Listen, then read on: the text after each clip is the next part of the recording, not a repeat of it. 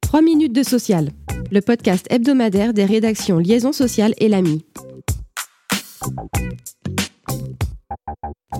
Un amendement sur l'âge légal de départ à la retraite sera-t-il introduit dans le projet de loi de financement de la sécurité sociale pour 2023 C'est une des questions de la semaine dont la réponse n'est à ce jour pas connue.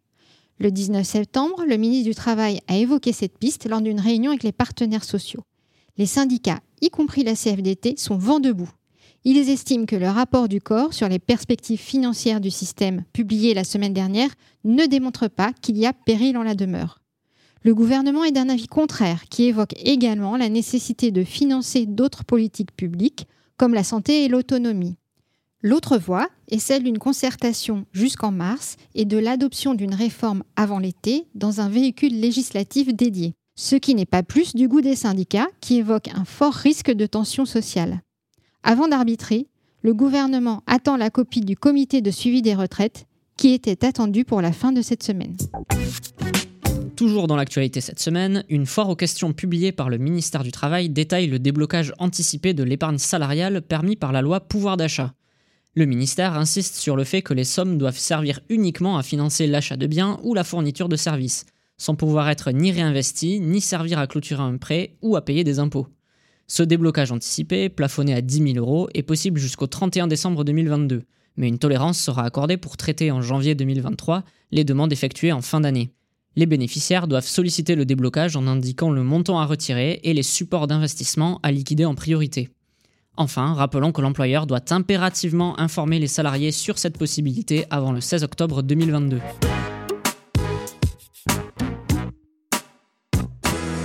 Focus cette semaine sur une décision du Conseil des prud'hommes de Nancy, révélée par la semaine sociale Lamy et qui nous replonge en pleine période Covid.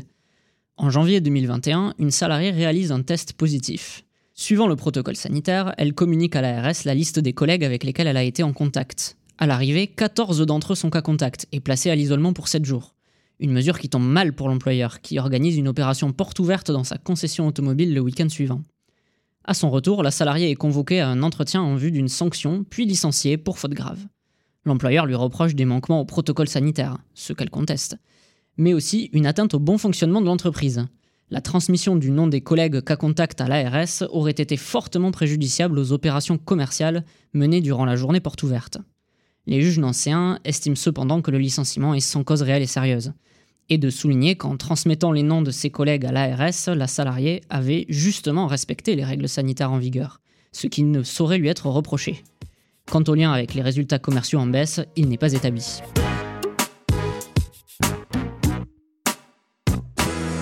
« 362 800. Tel était le nombre de postes vacants au deuxième trimestre 2022, selon des données de la DARES publiées le 16 septembre et illustrant les tensions de recrutement. Un chiffre stable par rapport au trimestre précédent, mais qui augmente très fortement par rapport à la situation prévalente avant la crise sanitaire. Tous les secteurs sont concernés, la hausse atteignant même 99% dans l'industrie. Merci de nous avoir suivis. Pour en savoir plus, vous pouvez consulter le site liaisonsocial.fr.